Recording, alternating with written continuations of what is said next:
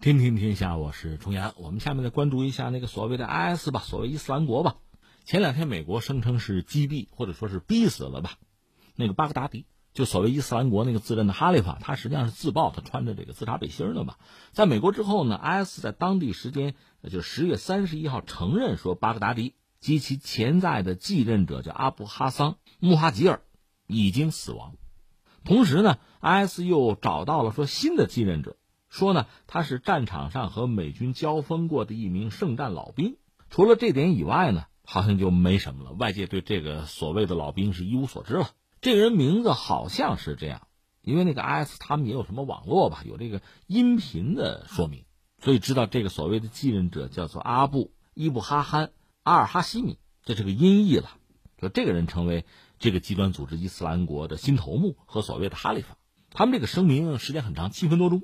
警告美国不要对巴格达迪的死亡幸灾乐祸，说这个 IS 继续要将矛头指向特朗普政府，声称美国成为全球的笑柄，被一个又老又疯、观点阴晴不明的人所控制，就是骂这特朗普吧。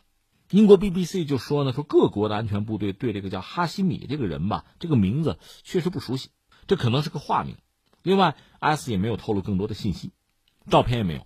大家只知道他是所谓圣战杰出人物嘛，老兵啊，就战场上和美军交过手，所以反恐专家开始努力的分析这个人的真实身份，但目前他没有足够的有意义的信息啊，你怎么分析啊？有专家就说呢，IS 没有公布这个人的真名和相关的履历的原因，可能是想混淆视听或者是保证安全，这还用分析？那这事放在这，我们能聊的大概三点吧。第一点呢，因为我们前不久讲了，俄罗斯对美国放出来的这个消息啊，就是巴格达迪已死这个消息，一直是不太相信。那现在有所谓 IS 自己把这个消息又放出来，是不是代表了某种大家能够承认的结果，就是巴格达迪确实已经死亡？包括之前的那个可能是继任者啊，那个人也被杀。这个不管怎么说，对所谓 IS 也是一个重大的打击吧。这是我们现在看到的一点，他们自己也承认。那第二点我们要说呢，得说个但是。但是根据之前我们了解的不多的情况，这个所谓的巴格达迪是不是在相当长的一段时间呢，已经对所谓 IS 不起什么决定作用了？他可能是一个什么精神上的象征而已。因为在 IS 的权力斗争之中，他似乎已经被架空，甚至他这次这不是死于自爆吗？总之是美国人。找到了他的藏身之地，这个地方在哪儿呢？在伊德利布省，就是说，在基地组织的控制区。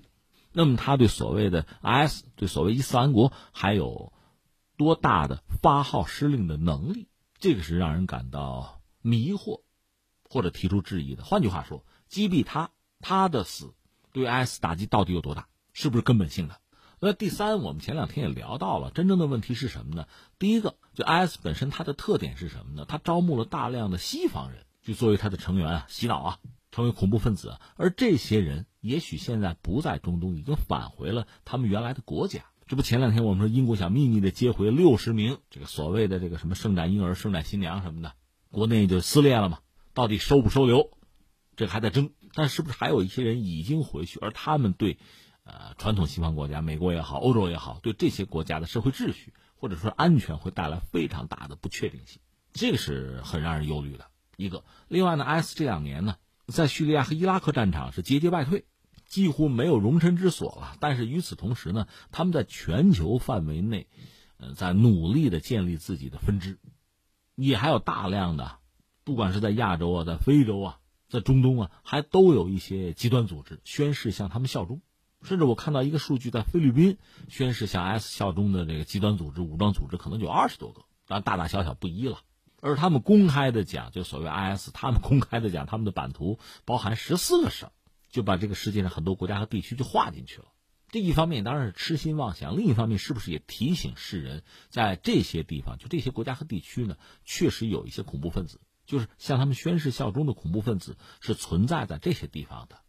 会成为相当的不稳定因素，给公众啊，给社会秩序带来极大的威胁，这才是我们真正忧虑的。所以，实际上反恐或者针对 IS 啊，各国合作呢还真不能停，应该是善始善终。但是现在我们看到，在叙利亚境内出现的这一幕一幕吧，土耳其的动作呀，美国的动作呀，所谓反恐只是大家挂在口头上，用起来很方便的一个借口而已。这是不是真的会给 S 可乘之机呢？